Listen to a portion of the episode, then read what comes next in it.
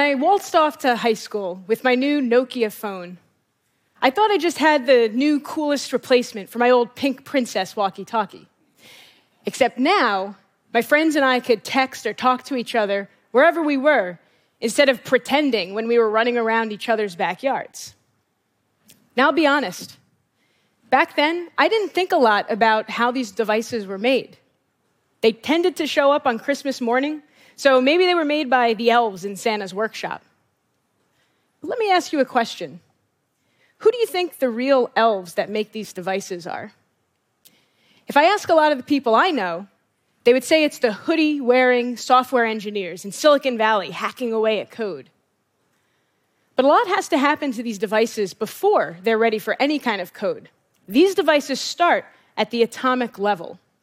So if you ask me, the real elves are the chemists. That's right, I said the chemists.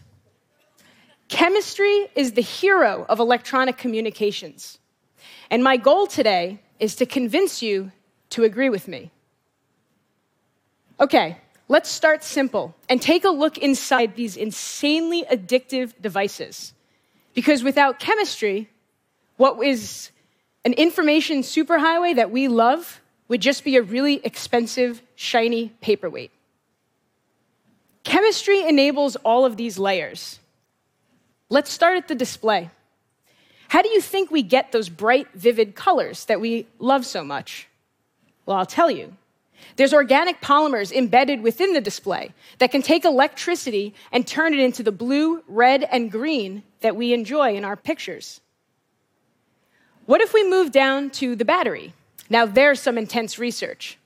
How do we take the chemical principles of traditional batteries and pair it with new high surface area electrodes so we could pack more charge in a smaller footprint of space so that we could power our devices all day long while we're taking selfies without having to recharge our batteries or sit tethered to an electrical outlet?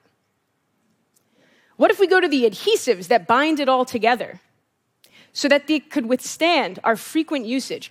After all, as a millennial, I have to take my phone out at least 200 times a day to check it, and in the process, drop it two to three times. But what are the real brains of these devices? What makes them work the way that we love them so much? Well, that all has to do with electrical components and circuitry that are tethered to a printed circuit board. Or maybe you prefer a biological metaphor, the motherboard. You might have heard of that. Now, the printed circuit board doesn't really get talked about a lot. And I'll be honest, I don't know why that is. Maybe it's because it's the least sexy layer and it's hidden beneath all of those other sleek looking layers. But it's time to finally give this Clark Kent layer the Superman worthy praise it deserves. And so I ask you a question What do you think a printed circuit board is? Well, consider a metaphor. Think about the city that you live in. You have all of these points of interest that you want to get to your home, your work, restaurants, a couple of Starbucks on every block. And so we build roads that connect them all together. That's what a printed circuit board is. Except instead of having things like restaurants, we have transistors on chips, capacitors, resistors, all of these electrical components that need to find a way to talk to each other. And so, what are our roads? Well, we build tiny copper wires. So, the next question is how do we make these tiny copper wires? They're really small.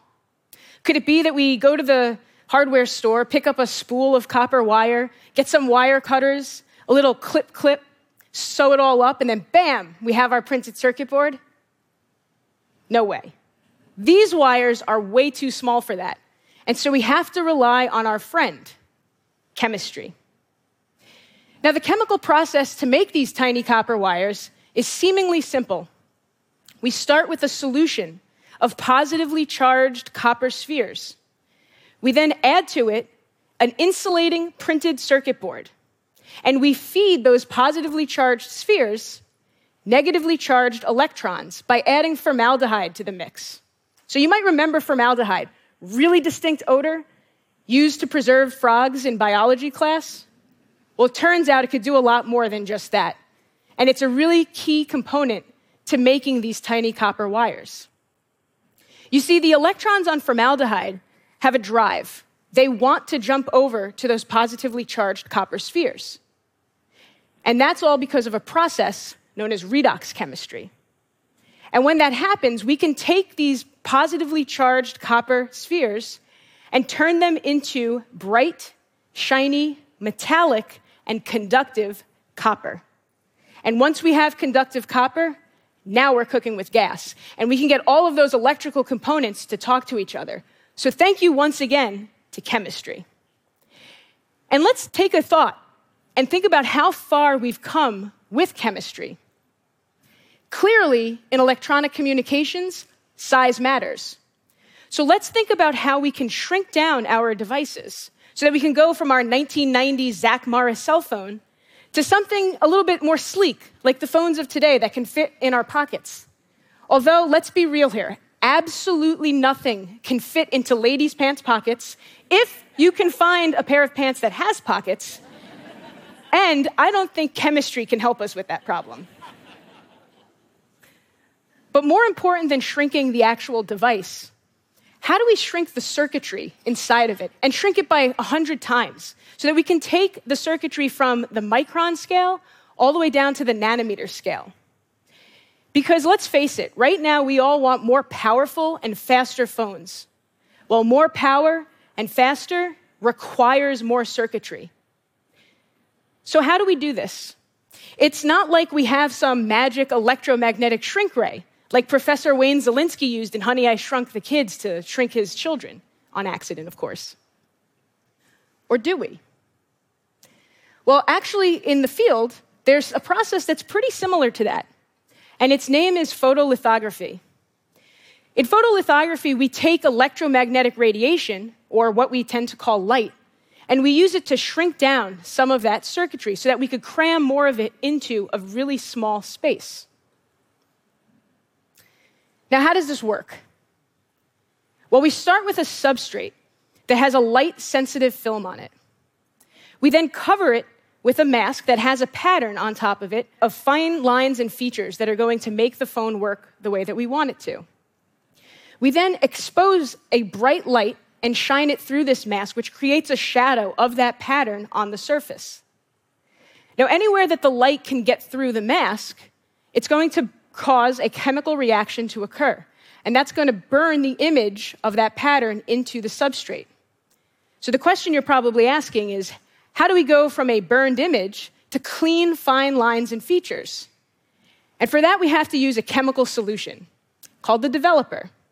Now, the developer is special. What it can do is take all of the non exposed areas and remove them selectively leaving behind clean, fine lines and features, and making our miniaturized devices work. So we've used chemistry now to build up our devices, and we've used it to shrink down our devices. So I've probably convinced you that chemistry is the true hero, and we could wrap it up there. Hold on, we're not done. Not so fast. Because we're all human, and as a human, I always want more. And so now I want to think about how to use chemistry to extract more out of the device. Right now, we're being told that we want something called 5G, or the promised fifth generation of wireless. Now, you might have heard of 5G in commercials that are starting to appear. Or maybe some of you even experienced it in the 2018 Winter Olympics. What I'm most excited about for 5G is that when I'm late running out of the house to catch a plane, I can download movies onto my device in 40 seconds as opposed to 40 minutes. But once true 5G is here, it's going to be a lot more than how many movies we can put on our device. So the question is why is true 5G not here? And I'll let you in on a little secret. It's pretty easy to answer. It's just plain hard to do. You see, if you use those traditional materials in copper to build 5G devices, the signal can't make it to its final destination. Traditionally, we use really rough insulating layers to support copper wires.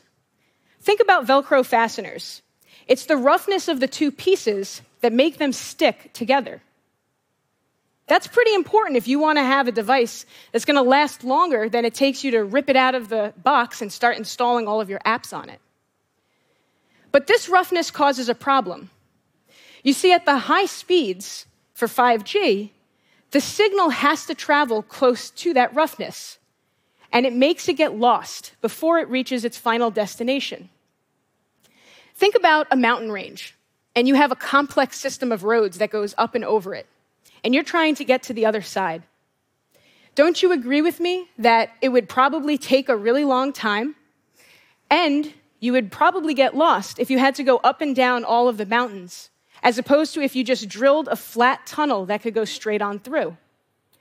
Well, it's the same thing in our 5G devices. If we could remove this roughness, then we can send the 5G signal straight on through uninterrupted. Sounds pretty good, right?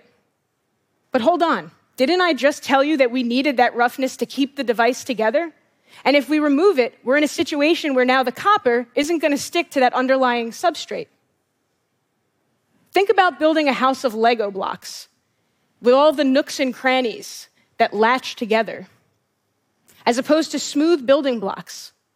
Which of the two is going to have more structural integrity when the two year old comes ripping through the living room trying to play Godzilla and knock everything down? But what if we put glue on those smooth blocks? And that's what the industry is waiting for. They're waiting for the chemists to design new, smooth surfaces with increased inherent adhesion for some of those copper wires. And when we solve this problem, and we will solve the problem, and we'll work with physicists and engineers to solve all of the challenges of 5G, well, then the number of applications is going to skyrocket. So, yeah, we'll have things like self driving cars because now our data networks can handle the speeds and the amount of information required to make that work. But let's start to use imagination. I could imagine going into a restaurant with a friend that has a peanut allergy, taking out my phone, waving it over the food, and having the food tell us a really important answer to a question deadly or safe to consume? Or maybe our devices will get so good at processing information about us that they'll become like our personal trainers. And they'll know the most efficient way for us to burn calories. I know come November, when I'm trying to burn off some of these pregnancy pounds, I would love a device that could tell me how to do that. I really don't know another way of saying it, except chemistry is just cool. And it enables all of these electronic devices. So the next time you send a text or take a selfie, think about all of those atoms that are hard at work and the innovation that came before them. Who knows? Maybe even some of you listening to this talk, perhaps even on your mobile device, will decide that you too want to play sidekick to Captain Chemistry, the true hero of electronic devices. Thank you for your attention, and thank you, Chemistry.